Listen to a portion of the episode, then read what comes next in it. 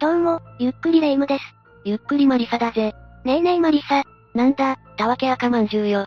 それ、おバカって意味よねいきなりやめてくれるまあいいわ。それより、今日は何か変わったことを教えてほしいのよ。よし、それじゃあ今日は、昭和の生中継で起きた激ヤバ放送事故8000を紹介するぜ。ほ、放送事故ああ、今よりも色々なことがはるかに緩かった昭和時代には、現代の私たちが驚くような放送事故が起こっていたんだよ。そんな中でも、今回は特にすごかった映像を8つ紹介するぜ。いつもの心霊ネタが苦手な人でも安心して見れそうね。お願いするの。それじゃあ、ゆっくりしていってね。まず最初は、この映像だぜ。爽やかでカジュアルな衣装の女子アナウンサーが、予想外のムーブでスタジオを震撼させる事故を起こしてしまうぜ。山道っぽいし、せいぜいずっこけちゃう程度なんじゃないの残念ながら不正解だぜ。若干たどたどしいながらも登山道のリポートを続けていたと思ったら、突然悲鳴を上げてカメラの方に猛ダッシュをかましたんだぜ。カメラマンにタックルをお見舞いして、アナウンサーさんもそのまま倒れ込んでしまうんだ。これだけの悲鳴を上げるなんて、何があったのよどうやら、いきなり頭上から蛇が落ちてきたようなんだ。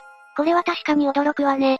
だが事態を飲み込めないカメラマンや、スタジオ側の出演者は、何々何と困惑しきりだったぜ。カメラマンが倒れた拍子で画角も乱れまくるし、お茶の間の人はかなりビビっただろうな。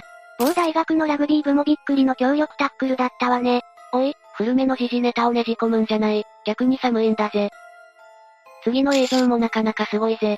いろりを囲んでるわね。放送事故とは無縁の雰囲気だけどこちらはオタク訪問のような番組なんだろうな。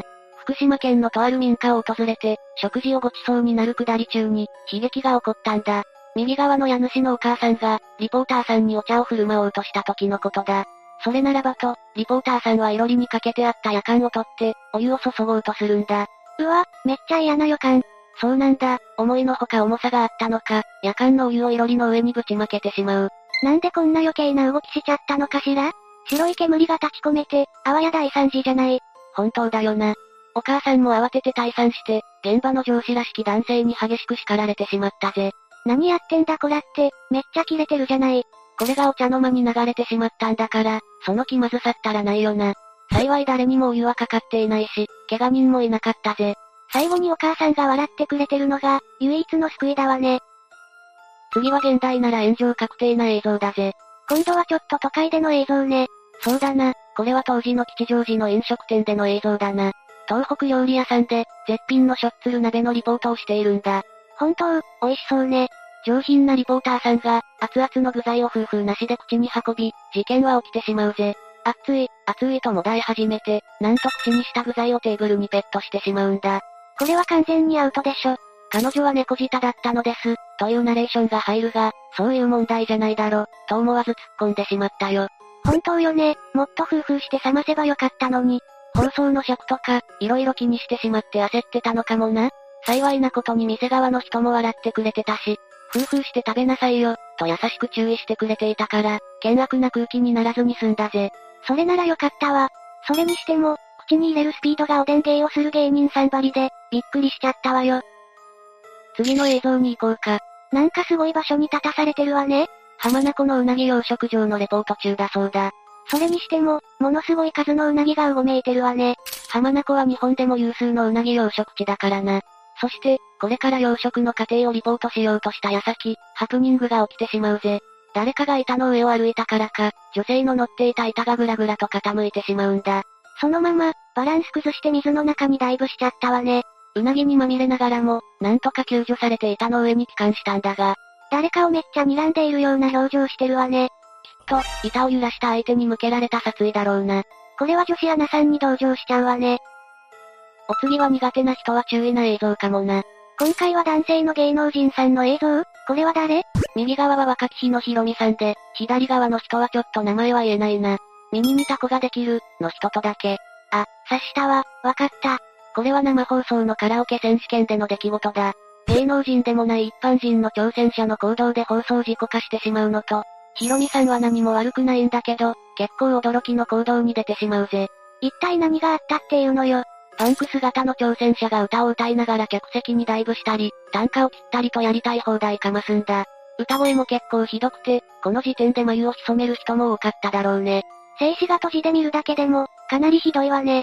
それで、観覧席にいた男性が挑戦者に切れて掴みかかってしまうんだ。スマブラバリの乱闘が勃発しかねない激ヤバな雰囲気になったんだが、MC のヒロミさんが、怒った男性を引き剥がしてその場を諌めるんだ。あら、ヒロミさんかっこいいじゃない。だけど、二人を引き剥がした後も、掴みかかった男性に詰め寄ろうとするぜ。ヒロミさんは結構やんちゃしてたらしく、それが垣間見えるシーンだったんだ。時代もあるけど、みんな血の気が多いわね。これが普通に生放送されて許されてた時代があったなんて、驚きだよな。今のヒロミさんの雰囲気からは想像つかないしね。私は今のヒロミさんの方が好きよ。よし、次からは平和な映像に戻るぜ。お願いするわ。さっきみたいな映像ばっかじゃ身が持たないわ。こちらは伊豆の大瀬崎でダイビングのリポートをするという映像だぜ。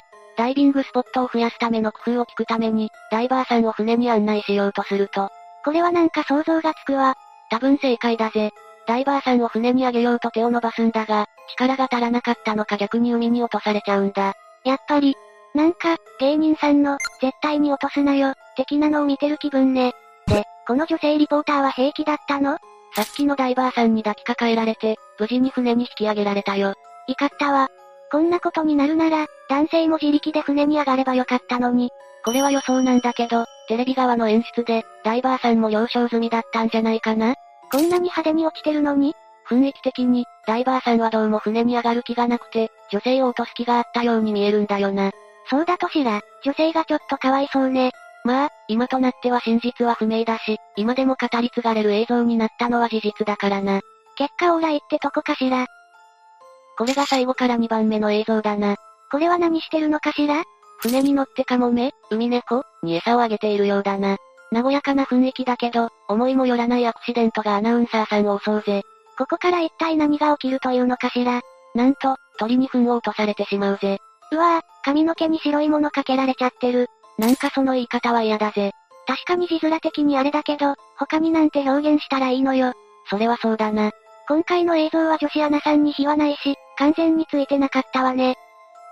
そしてこれが最後の映像だな。これは何してるところなの春先の花粉症特集でリポートをしているみたいだぜ。ほんとだ、山道っぽいところにいるわね。カメラを見ながら後ろ向きに歩き始めた時に、悲劇が起きてしまうんだ。あ、これはまた派手にすっ転んじゃったわね。そうなんだ。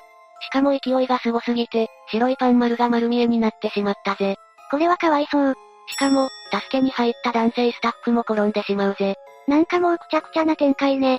これは、ある意味今でも伝説の放送事故として語り継がれているぜ。後から転んだ男性に関しては、パン丸を見るためにわざと転んで滑り込んだ説まで囁かれているからな。そんなバカな。まあもちろんネタだけどな。生放送中にこの場面に遭遇した人は、さぞ驚いただろうな。ということで以上が、昭和の生中継で起きた激ヤバ放送事故8000、だったぜ。ほんと、今じゃ考えられないような光景ばかりだったわね。そうだな、中には今起きたら SNS で炎上間違いなしな放送事故もあったな。そう考えると、昭和の方が怒ったことも結構あるのね。確かにな。今度いつか平成以降の生放送事故もまとめてみようと思うぜ。それは楽しみね。それじゃあ、今回の動画はここまでだぜ。各映像をリアルタイムで見ていた人や、感想がある人はぜひコメントしていってね。最後までご視聴ありがとうございました。